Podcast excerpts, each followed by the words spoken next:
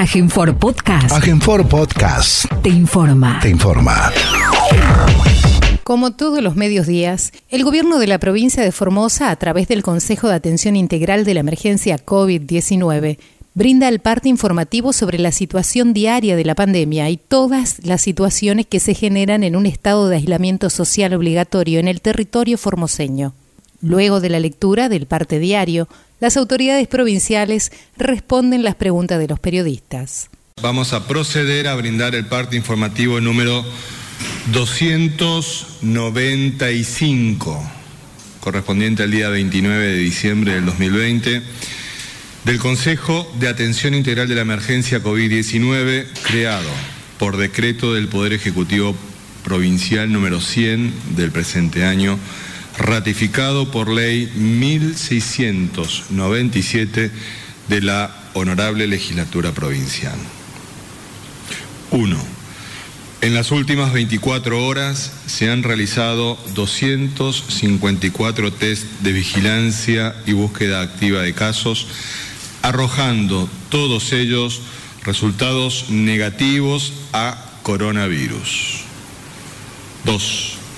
En el día de la fecha se dará de alta médica del Hospital Interdistrital de la Contingencia COVID-19 que funciona en el Hospital Interdistrital Evita a una paciente, mujer de 56 años, quien habiendo cumplido el periodo clínico de la infección ha obtenido dos resultados negativos consecutivos de PCR, no constituyendo por tanto, riesgo alguno para sus familiares ni para la comunidad.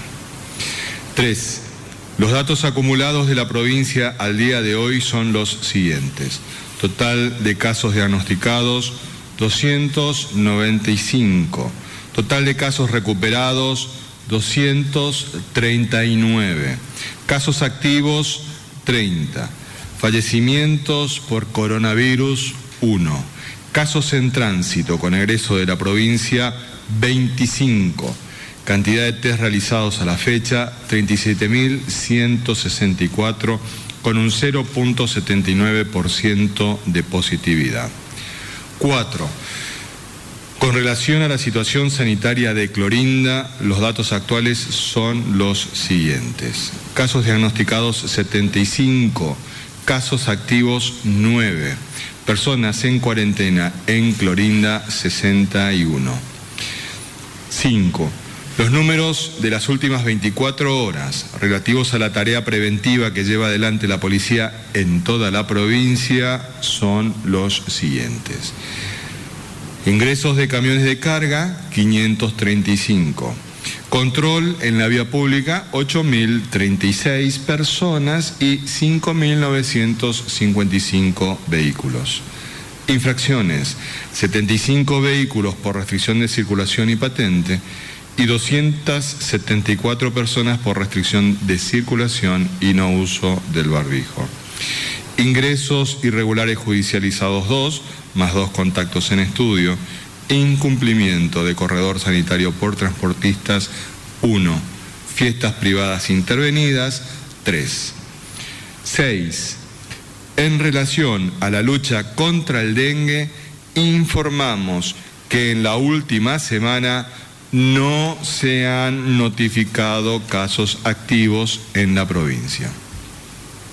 Asimismo, en el día de mañana, miércoles 30 de diciembre, se realizarán las siguientes tareas preventivas. Control de focos y tratamiento con la herbicida, barrios San Martín de Ingeniero Juárez, Santa Catalina de Estanilado del Campo, La Paz del Colorado, San Blas de Laguna Blanca, El Pindosal de Pirané y barrios La Nueva Formosa y Obrero de la ciudad de Formosa capital. Descacharrizado, barrio Sagrado Corazón, en conjunto con Vialidad Provincial. 7. Continúa avanzando el programa de ingreso ordenado y administrado de personas a nuestra provincia. A la fecha, ingresaron efectivamente a Formosa 11.336 personas desde la implementación de este programa. Actualmente se encuentran en cuarentena 763 personas y ya han cumplido esta medida preventiva 15.713 personas. 8. Con provincianos. Esta mañana hemos dado inicio a la campaña de vacunación contra el COVID-19 en nuestra provincia.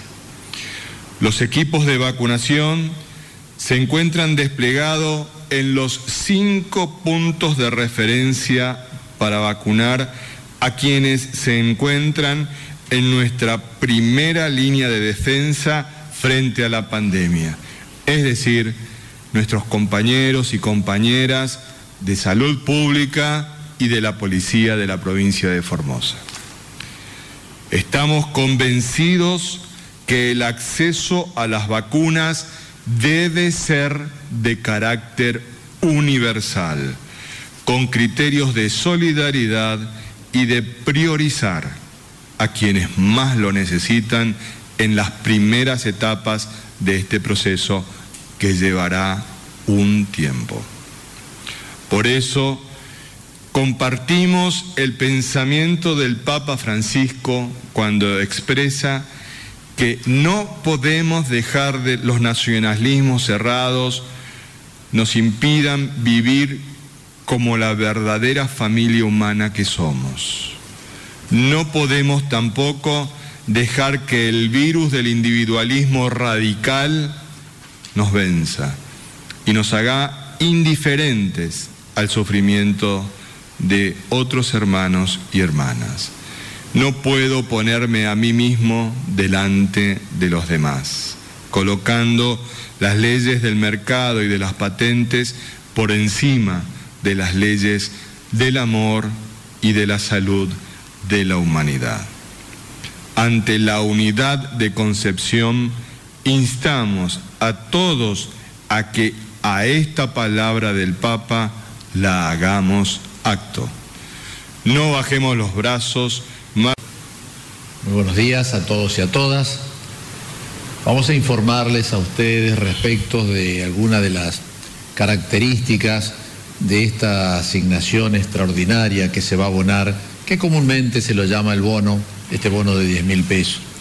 Y también de un indicador muy interesante de una fundación de estudios económicos relativo a cómo va evolucionando la marcha de la economía durante este año que ya está terminando y es una fundación muy muy conocida, así que comenzamos entonces con el tema del pago del bono.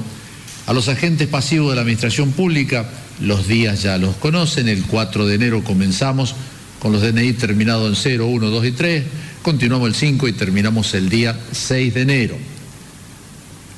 El día 7, entonces tenemos los agentes activos de la administración pública, los DNI terminados en 0, 1, 2 y 3, terminamos el día 9 con los terminados en 7, 8 y 9. Con respecto a esta asignación especial extraordinaria, tiene una característica que está claramente establecida en el artículo 4 del decreto 291 que firmó el gobernador Gildo Infran, donde dice que esta bonificación, este beneficio, no estará sujeto a descuento por aportes ni contribuciones previstas en las leyes previsionales y de seguridad social, ni de retenciones por cuotas sindicales ordinarias, ni descuentos voluntarios y no será parte integrante de la base de cálculo de ningún concepto remunerativo. A continuación de este decreto se dicta otro decreto, el 292, que otorga esta asignación especial extraordinaria a los municipios y comisiones de fomento de la totalidad de nuestra provincia con cargo al Tesoro Provincial. Luego de ambos decretos viene esta aclaración que nos han solicitado por las redes eh, en forma ya reiterativa diversos agentes de la administración pública. El Banco Formosa no realizará débitos de préstamos personales sobre esta asignación. El Banco Formosa tampoco realizará débitos de pago mínimo de tarjetas de crédito sobre el monto de esta asignación. Pero las consultas que quieras hacer al 0800 777 2262 o al correo atención al usuario arroba bancoformosa.com.ar. Hechas estas aclaraciones, queremos mostrarles algunos indicadores del Instituto de Trabajo y Economía de la prestigiosa Fundación Germán Abdala. Esta fundación realiza lo que llama el indicador mensual de actividad, que se realiza, se confecciona a partir de la evolución de distintas variables. Estas son las variables entonces que la Fundación analiza mes a mes para sacar su IMA, que son las siglas del indicador mensual de actividad. Tiene en cuenta el despacho de cemento al mercado interno, la evolución real de los préstamos comerciales, el consumo de gasoil, la recaudación real de la seguridad social, la demanda de energía eléctrica residencial, la cantidad exportadas e importadas, y datos de ventas minoristas de CAME y de promoción industrial informado por la Fundación Fiel. Es decir, esta es la canasta que toma todos los meses el Instituto de Trabajo y Economía de la Fundación Germana Dala para sacar su indicador mensual de actividad. ¿Y qué nos dice el del mes de noviembre? Nos dice que en noviembre hubo una mejora del 1,3% respecto a los niveles de octubre. Nos dice que se muestra una continuidad respecto al ritmo de los meses previos, ya que entre junio y octubre el promedio mensual de las variaciones fue del 1,5%. Lo que reiteramos muchas veces, no es un crecimiento de la economía a tasas chinas, pero sí está marcando un crecimiento mensual que ya es una tendencia en la economía. ¿Qué se destaca? Fundamentalmente los despachos de cemento con un incremento interanual del 28%. Los despachos de cemento están traccionados fundamentalmente por la construcción, tanto la construcción pública como la construcción privada. Y en segundo lugar, destaca el acceso a, préstamos comerciales con un incremento del 45%. ¿Esto a qué se debe? Fundamentalmente a los planes de cuotas, ya sea de ahora 12, que son cuotas de 3, 6, 12, 18 meses, y a otros préstamos subsidiados destinados al consumo. Con el registro de actividades de noviembre se ha recuperado el 78% del nivel perdido desde el piso de la crisis en abril, según el Instituto de Trabajo y Economía de la Fundación Germán Abdala. Las ventas minoristas informadas por CAME siguen recuperándose. En noviembre mostró el mejor desempeño desde el inicio de la pandemia. Fíjense lo que fue ocurriendo el 6,7 en el mes anterior, el 14,9 en octubre, el 17 de agosto, el 34,8 en junio y el promedio desastroso de, marzo, abril y mayo, donde la actividad de la economía, según este indicador, se desplomó 52,3%. Es decir, fuimos mejorando, no estamos en el mejor de los mundos, pero el crecimiento de la economía es mes a mes muy auspicioso. El consumo, el consumo siguió mejorando en noviembre. Es una suba de 3,8%, que todavía queda 0,8% por debajo de los niveles de febrero, que es cuando no había pandemia. Siendo traccionado fundamentalmente, dice el consumo en el último mes, por las ventas de autos nacionales, con una suba del 133% anual en noviembre. Es este un informe de CAME que también publica el Instituto de Trabajo y Economía de la Fundación Germán Abdala. Para despedirnos. Muchas gracias, buenos días, saludos a todos este día tan importante, eh, histórico para Formosa y para el país. Arrancamos comentando sobre los pacientes que están internados. Es bueno saber que la vacuna en Formosa arrancó en una provincia donde no hay circulación viral, así que es un logro, un hito que no en cualquier lugar del mundo, es más, no sé en qué parte del mundo estará en las mismas circunstancias que nosotros. Con respecto a las personas que están internadas actualmente, obviamente las que más nos preocupan son las personas que están en terapia intensiva. Habíamos hecho referencia en los días previos que había cuatro personas que están en terapia intensiva, dos de ellas con estado grave esas dos personas con estado grave aún persisten en una situación compleja, por lo tanto siguen con un diagnóstico de gravedad por coronavirus, siguen aún necesitando todos los elementos que los días previos habíamos hecho referencia. Están con pronósticos reservados, o sea, no sabemos cómo pueden evolucionar. Eso es el día a día, el hora o en hora puede cambiar su evolución. Así que se seguirá viendo cómo va eh, estos dos pacientes.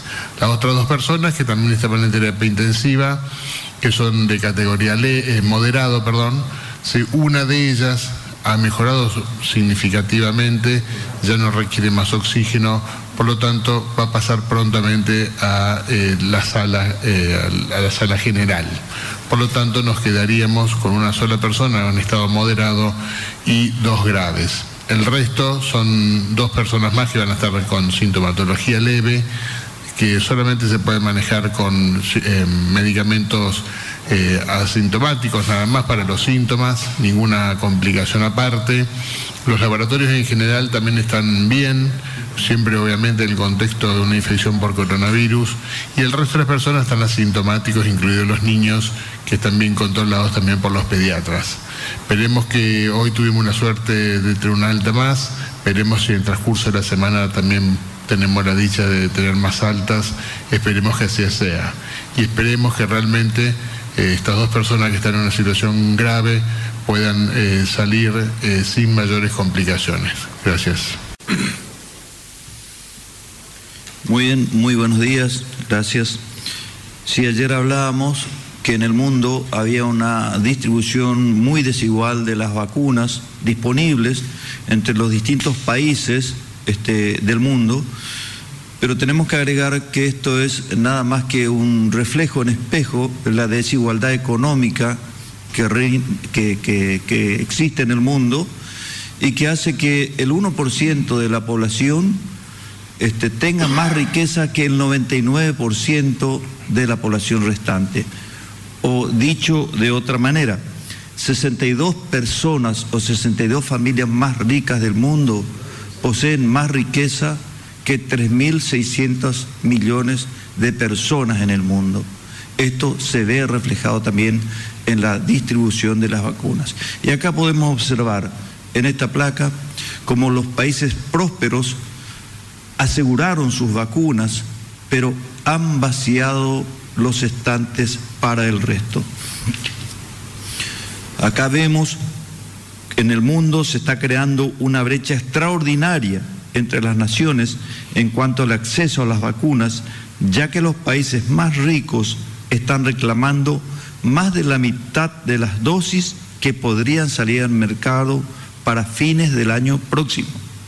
En ese marco, algunos de los países más ricos del mundo han reservado suficientes dosis como para inmunizar a sus poblaciones varias veces, mientras que muchas naciones pobres tal vez puedan vacunar el 20% de las suyas recién a finales del 2021.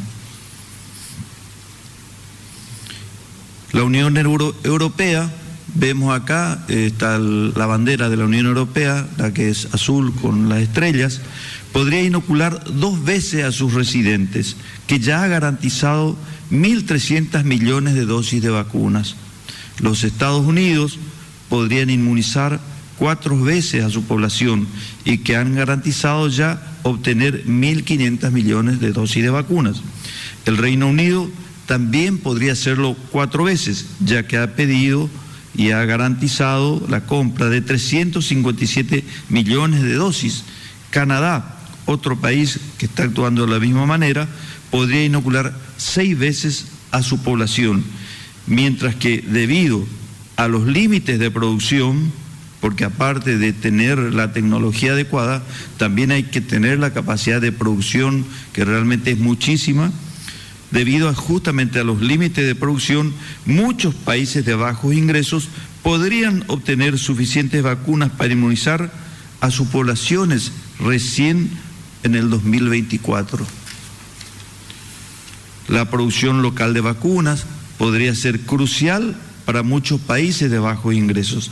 Algunos países han garantizado una cantidad significativa de dosis haciendo uso de sus propias fortalezas. Por ejemplo, la India, que produce grandes cantidades de vacunas de AstraZeneca y Novavax, y le han prometido, ya que ellos lo producen ahí, la mitad de su producción iría al gobierno indio.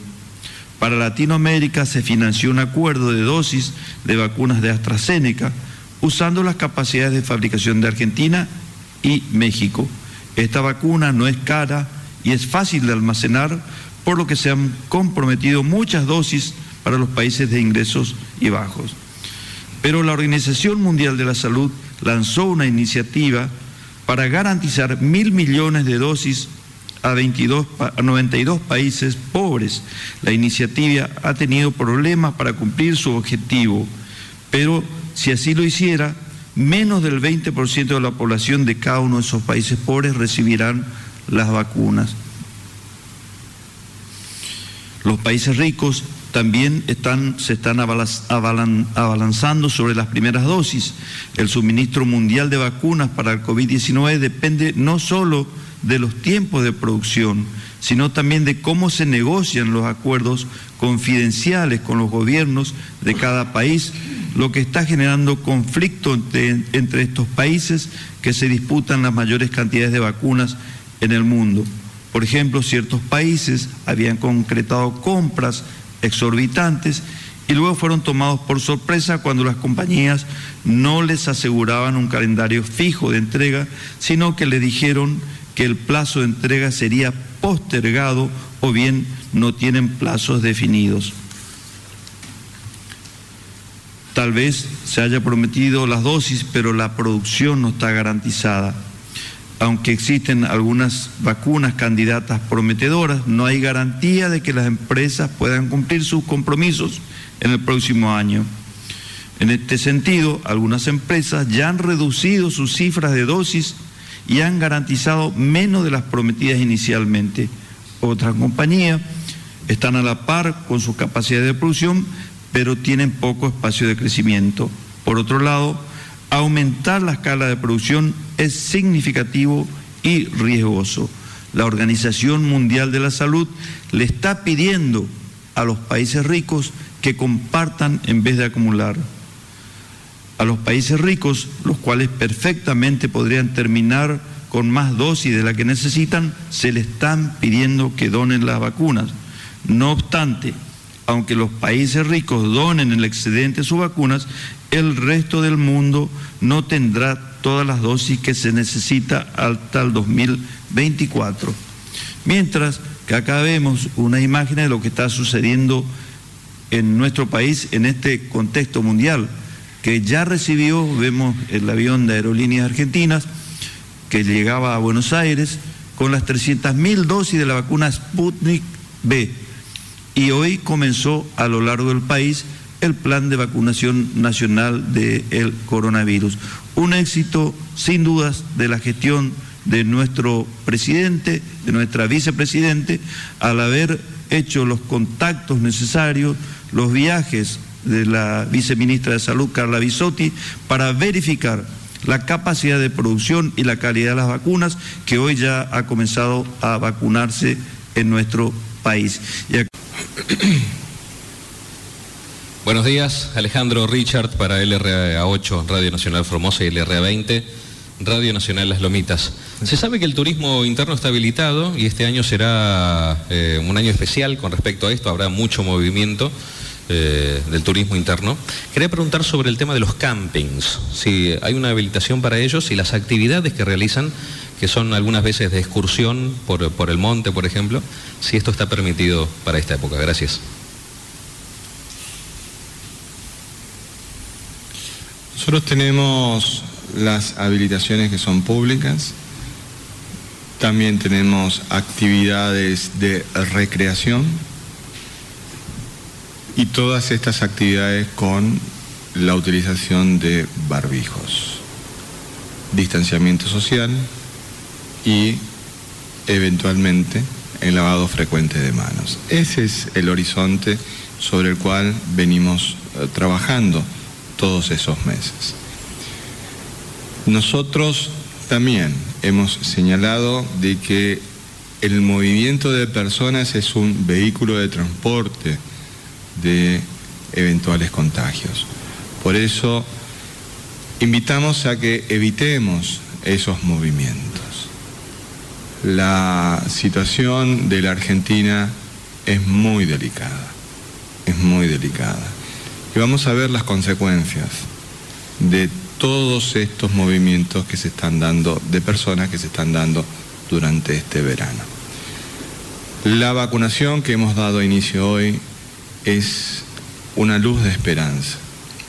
Pero para que logremos ese objetivo que nos habíamos planteado, que nos había comentado el doctor Mario Romero Bruno eh, en el día de ayer respecto de lograr una vacunación del 70% para lograr este, la eh, situación de controlar esta, esta pandemia, va a demorar su tiempo, va a demorar su tiempo. Porque no es ir al supermercado y comprar vacunas. Hay un montón de cuestiones que están en juego, donde los intereses de los países no están ajenos, no están ajenos. Como por ejemplo, las palabras no son inocentes. Todo el mundo habla de la vacuna rusa. Y eso no es inocente. De ninguna manera es inocente. De las otras vacunas sabemos el nombre, porque te dicen AstraZeneca, Oxford, este, te dicen la Pfizer, Pfizer, bueno, esa, tan enamorado tan tanto de la Pfizer, este, eh, Moderna, pero a la rusa le dicen la rusa y se llama Sputnik B se llama Sputnik B. Y hablan como si fuera de que lo están fabricando en un galpón en el fondo de la casa. Y no escarban un poquitito en investigar, por lo menos ni en Wikipedia investigan un poquitito el instituto que la, está, que la ha desarrollado y que la ha fabricado. La cantidad de premios Nobel que tienen, todo el trabajo que hicieron con el ébola. Seguramente el doctor Julián Vivolini tendrá muchos más argumentos, pero lo que a nosotros nos interesa es un análisis político de esta cuestión. Y no solamente hay una gran campaña en contra de esta situación, pero fíjense, los canales que promovían el, el que tomemos dioxicloroquina, esos canales ahora dicen de que están preocupados porque no saben lo que tiene la vacuna. ¿Se dan cuenta de cómo, es el escenario? Lo importante de esto es que Argentina está avanzando. Un paso muy importante, muy a pesar de aquellos que militaron en contra de esto. Muy a pesar.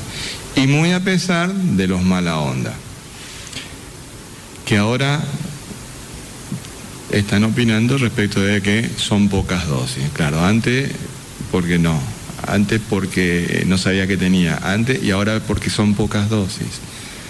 Al final. ¿Nosotros qué entendemos que debemos hacer? Mantener los cuidados que venimos desarrollando en la provincia de Formosa. La alta responsabilidad social e individual de cada uno de nosotros y nosotras que nos permite hoy tener este estatus sanitario del que gozamos. Porque en las fiestas de fin de año va a ser muy lindo encontrarnos en familia y darnos cuenta de que no falta nadie. Ahí nos vamos a dar cuenta de qué importante es que nos continuemos cuidándonos. Siguiente pregunta, por favor. Muy buenos días, doctores. Nathaniel Cáceres del Grupo de Medios TVO y CNN Radio en Formosa. La pregunta para usted, doctor Vivolini, teniendo en cuenta, hoy arrancó la campaña de vacunación y que estas vacunas, las Sputnik B, eh, son multidosis y existe un porcentaje de pérdida al ser multidosis. Eh, ¿Cuántas personas específicamente del sistema de salud van a ser vacunadas y del personal de seguridad también? Muchas gracias.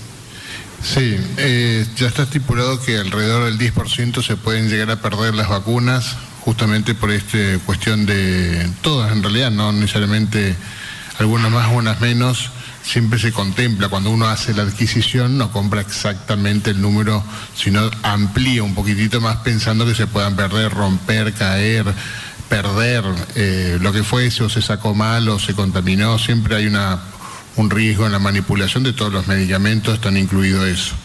Eh, personal de salud es, eh, se tiene que vacunar en algún momento el 100%, son 7.000, creo 7.200, 7.300 personas está contemplada eh, personal de salud, más o menos el mismo número también es la, el policía y todo el servicio de seguridad. y después se van agregando el resto. Más o menos está contemplado o eh, e incluido las personas mayores de 60 años o aquellos entre 18 y 60 años con factor de riesgo, eh, más educación, está contemplado alrededor de 165 mil personas eh, formoseñas en la cual deberían en algún momento vacunarse sí o sí. Y a medida que vayan llegando el resto, porque hay más de 55 millones de vacunas adquiridas y probablemente se adquieran 20 millones más, Así que a medida que vaya llegando el resto, seguirá vacunando a toda la población posible. Siguiente pregunta, por favor. Muy buenos días a, todos. José Villarruel de Canal 11. Eh, bueno, hoy eh, evidentemente es un día histórico para el país, para Formosa. En ese sentido, ¿cómo creen que queda posicionado justamente la gestión del presidente Alberto Fernández ante este hecho histórico? Y doctor Vivolini, ¿cuál es la, recomendación para las personas que se han vacunado? ¿Cómo continúa, digamos, eh, sus vidas de alguna manera, los controles? ¿Cómo, cómo continúa? Muchas gracias. Bueno, con respecto a los controles, como cualquier otra vacuna, solamente se le da las pautas de los posibles efectos, como dolor en el lugar donde se coloca la vacuna, o puede haber un poco de febrícula o malestar general no es lo habitual, pero es una posibilidad como cualquier otro medicamento y se da tratamiento sintomático, no es necesario ningún control específico, eh, siempre se sugiere por un medicamento nuevo, eh, la primera hora es quedar cerca del lugar donde uno se vacunó ante una eventualidad, eh, por supuesto, de mayor riesgo, pero es algo habitual que se suele hacer. Así que eso es nada más lo único que se puede sugerir. Después cualquier antiinflamatorio si hay un poco de dolor y nada más.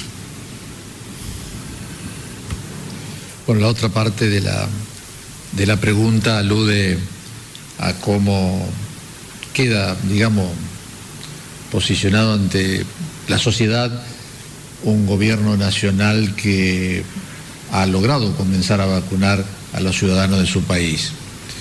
Yo creo que en esta, en esta pelea por la obtención de las vacunas, en este egoísmo de los países centrales de Occidente por acaparar vacunas que superan dos, tres, cuatro, cinco veces a la población de sus respectivos países, nada más que porque tienen los medios económicos para hacerlo, este, nos marca que este, también nuestro gobierno nacional buscó alternativas a las vacunas elaboradas por estas empresas ya sea de Estados Unidos o de Inglaterra.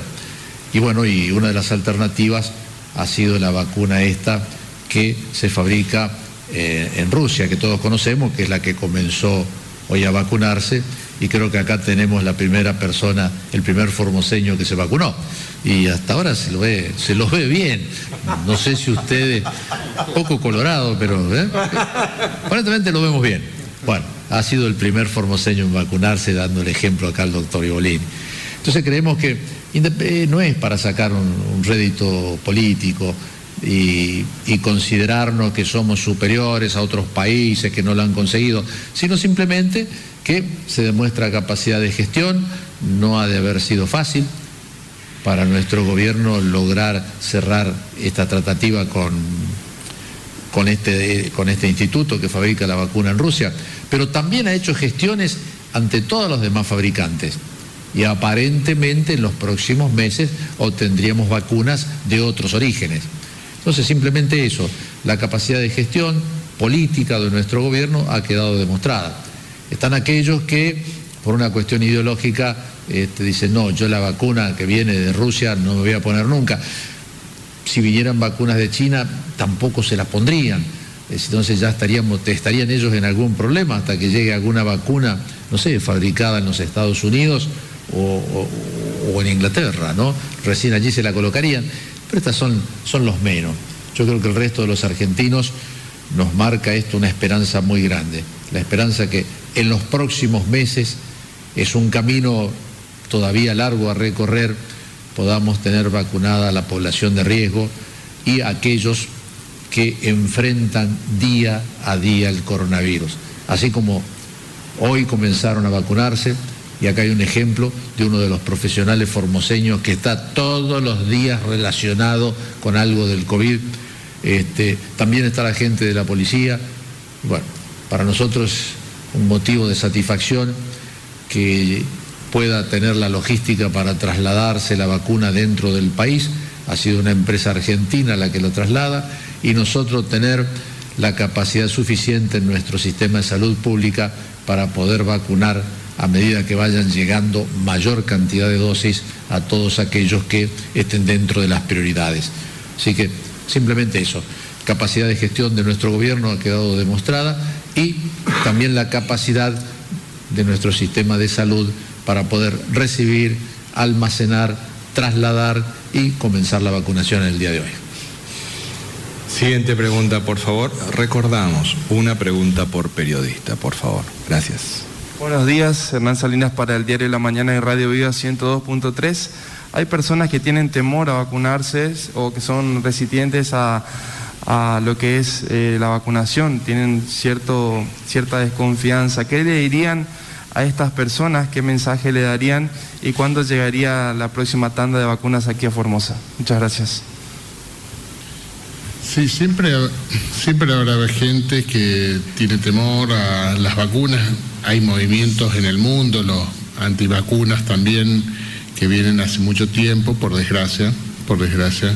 Eh, una de las medidas que en el mundo, en la historia mundial, ha funcionado en salud pública y una de las cosas que más ha salvado vida en la historia de la humanidad son las vacunas. Las vacunas salvan vidas es eh, algo que el ser humano ha creado hace muchísimos años, eh, se han iniciado eh, la era de la vacuna. la verdad que siempre va a haber personas que obviamente descreen o creen o, tienen otra información errónea, por supuesto. Siempre la idea va a ser obviamente salvaguardar las vidas, la salud de la gente. Crear una vacuna exclusivamente para dañar no tiene ningún sentido, es eh, obviamente eh, algo falaz, siempre va a ser la idea de pensar en el bienestar de la mayoría, del general, y las, vacunas en general hoy día con la tecnología que hay eh, son muy bien aceptadas, muy, muy raro que tengan algún efecto adverso.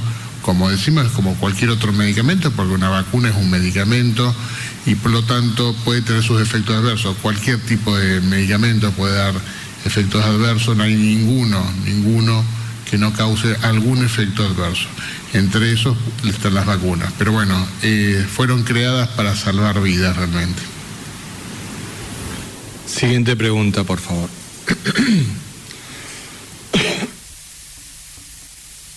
Buenos días, Leonardo Fernández Acosta, Diario Comercial Vía País, Radio Parque. Eh, un poco entendiendo, ministro, que eh, toda la información que ustedes dan, digo, hay otra, hay otra mirada de parte de la información que ustedes dan y también hay otras fuentes de la información que ustedes dan. Eh, ¿Por qué digo lo aclaro? Porque hay varias maneras de construir la realidad.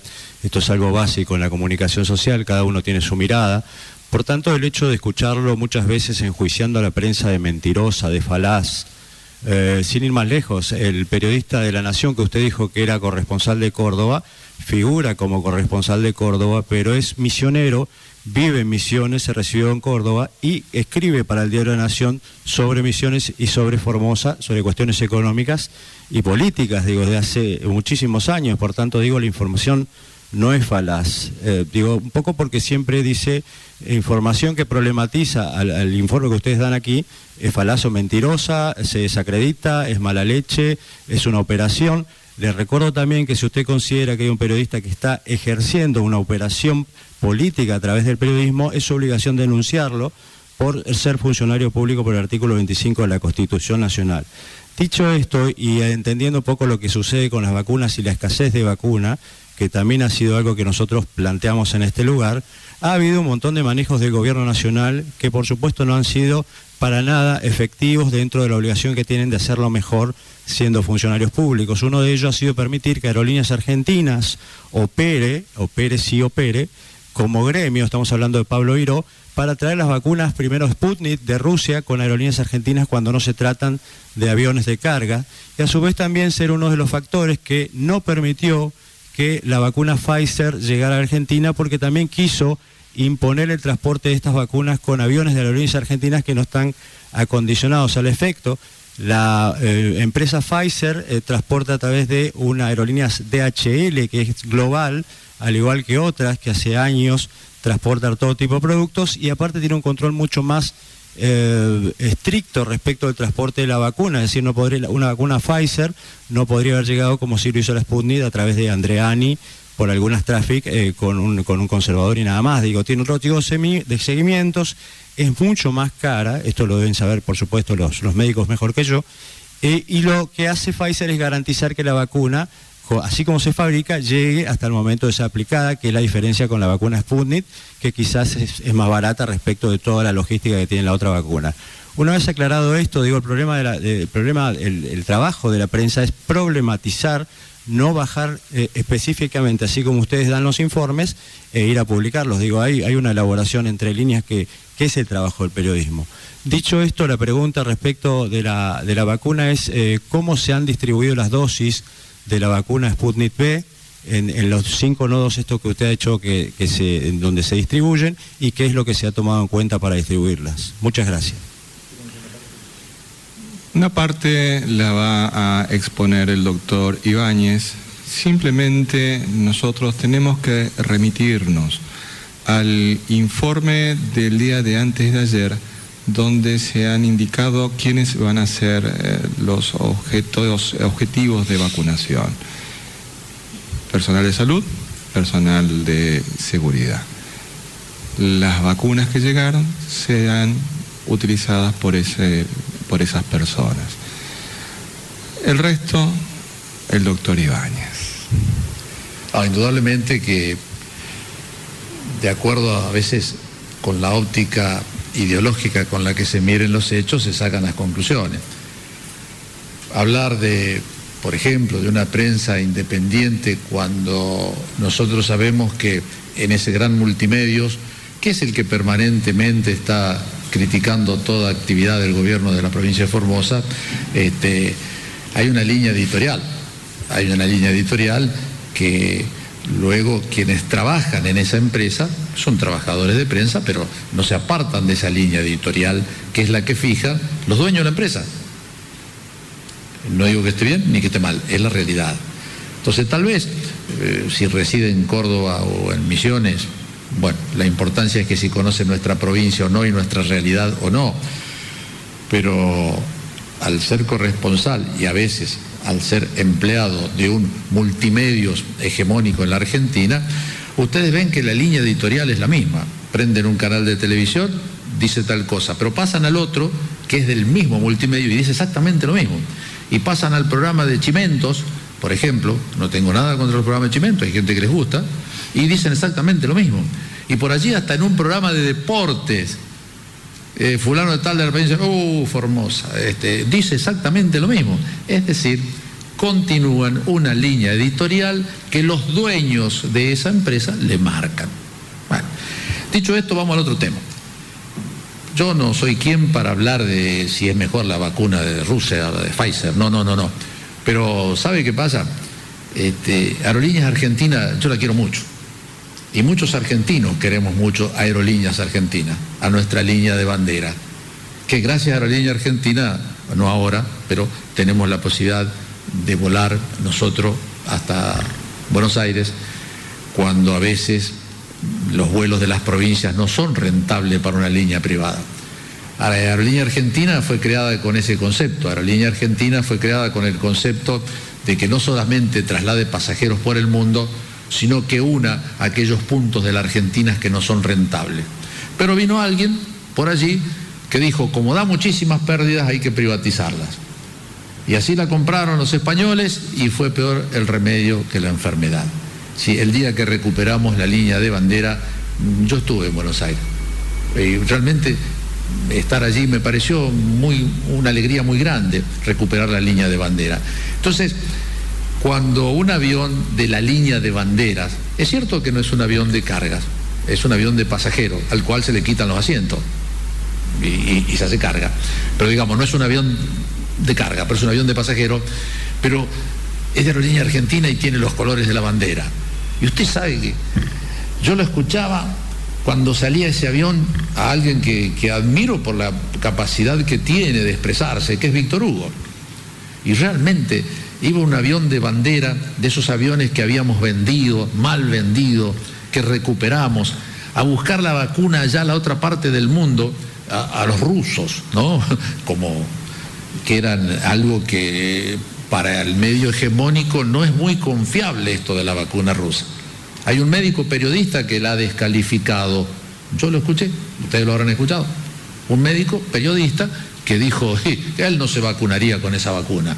¿Por qué dice eso? Pero no importa. Y volvió el avión. Y cuando volvió el avión, y no sé, debo ser porque estoy viejo, me emocioné de vuelta. Yo cuando vi las imágenes de la azafata, que no paraba de llorar, digo la pucha, ¿no? Y bueno, y después aparece una empresa que es una empresa argentina de transporte, que es una empresa que acá trabajó mucho, inclusive trabajamos con ellos para las elecciones, ¿no? Y garantiza la logística en toda la República Argentina. Inclusive ofreció a las provincias que no tenían medios para poder trasladar la vacuna, hacerlo también ellos con otros medios más chicos. Entonces digo, a veces las cosas, este, desde la óptica que la vemos, es que realmente las consideramos buenas, importantes, nos emocionamos y desde otra óptica indudablemente se considera que no es así. Pero estamos en todo el santo derecho de disentir por esto. Ni yo tengo la razón absoluta, ni el señor periodista tiene la razón absoluta. Pero lo de la bandera, lo de una aerolínea de banderas, lo de que fuimos capaces de traer las vacunas de Rusia hasta acá, en un avión piloteado por argentinos y de bandera argentina y considero que es muy importante. ah, perdón, perdón, perdón. Eh, eh, el tema es lindo y es muy grande. Fíjense que Pfizer no es solamente por el transporte. Eh, Pfizer colocó exigencias que de acuerdo a lo que han manifestado algunos funcionarios del gobierno nacional, yo no conozco todas las exigencias de Pfizer, eran de carácter ya inadmisible. No solamente pedía garantías, super garantías de que no se iba a demandar a Pfizer en caso de que hubiera algún problema, sino que también llegó a pedir eh, aparentemente garantías al país, pero garantías medias exóticas, garantías que teníamos que poner de garantía algunos bienes naturales, etcétera. Eso es lo que he leído en la prensa. Entonces, no era solamente Pfizer que puede tener en cuenta que el transporte para trasladar su vacuna, indudablemente, indudablemente, tiene que ser un transporte especial porque tiene que venir a menos 80 grados. Por eso inclusive nosotros adquirimos ahí el, el super freezer, porque si llega la de Pfizer por lo menos ya lo tenemos.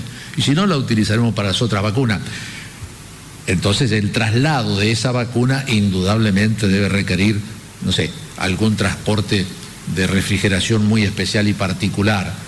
Pero no creo que no fuese el problema de Pfizer, sino que Argentina no podía eh, aceptar condiciones realmente inadmisibles como país, como nación, que este laboratorio exigía para ser parte de la remisión de las vacunas. Repito, nosotros estamos lejos de esta, de, de, donde se cocinan estas decisiones. Entonces nos enteramos, igual que ustedes, a través de los medios. La verdad es que quienes nos emocionamos con la celeste y blanca, nos emocionamos.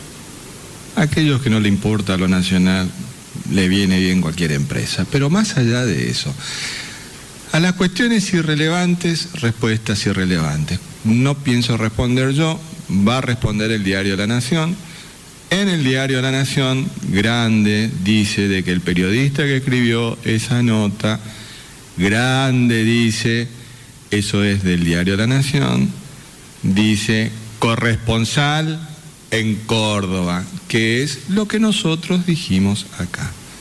Corresponsal en Córdoba. Ubicación, Córdoba, Argentina. Si tiene sus defensores, allá él.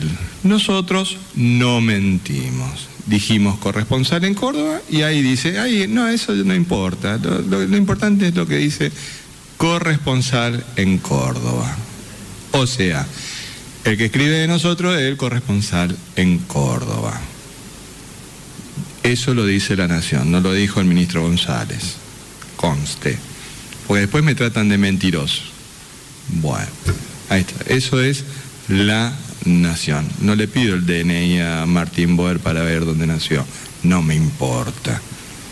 No me importa. ¿Qué dice el diario de la Nación? Cargo corresponsal en Córdoba. Yo no mentí.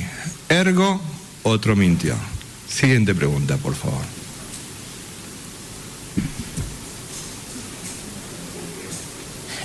Buen día, Blasich Ángel, Diario Norte de Formosa. Doctor Vivolini, ayer el doctor Bruno dijo que hasta 60 años se podrían vacunar. ¿Qué va a pasar con el gobernador? ¿Se vacunaría? ¿Haría una excepción? Gracias. El lineamiento que bajó el Ministerio de Salud de Nación en esta primera etapa era hasta los 60 años. O sea, de los 18 a los 60 años eh, principalmente personal de salud y sin alguna eh, posibilidad o alguna eh, digamos inmunodeficiencia o inmunocompromiso. También se excluía. O sea, si había algún personal de salud mayor de 60, estaba excluido. Si había algún personal de salud con alguna inmunodeficiencia o algún inmunocompromiso, también quedaba excluido. Se apuntó inicialmente a personal de salud que estaba en ese rango de edad no es que no esté habilitado ni para personal de salud o tampoco, embarazada o el que estaba dando el lactar también estaba eh, excluido. Más adelante se lo van a incluir, pero inicialmente el lineamiento bajó para ese grupo de personas. Antes de pasar al bloque de Cuidarte es Cuidarnos, el doctor Ibáñez con otra información relevante. Nos han hecho una una sugerencia por las redes que consideramos muy importante, que estamos mostrando chicos, chicas formoseñas, emprendedores, que con sus manos, con su trabajo hacen muchas cosas, pero no estamos diciendo cómo contactarlos. Bueno, ha sido un error. A partir de mañana, y vamos a empezar con la emprendedora de hoy, pero seguro que mañana tendremos otro emprendedor, les prometemos dar los datos de contacto para todo aquel que esté interesado en los productos que estos chicos, estas chicas elaboran, puedan directamente adquirirlos, es decir, directamente contactarse con ellos. Muchas, pero muchísimas gracias por la sugerencia, nos parece muy interesante. Así es, especialmente lo de las plantas carnívoras tuvo mucho, Mucho éxito. Bueno, como lo importante de los formoseños es que jamás nos retiramos, sino que nos quedamos siempre hasta el final, nos dedicamos a reivindicar a la buena gente de Formosa. En este bloque que es cuidarte es cuidar.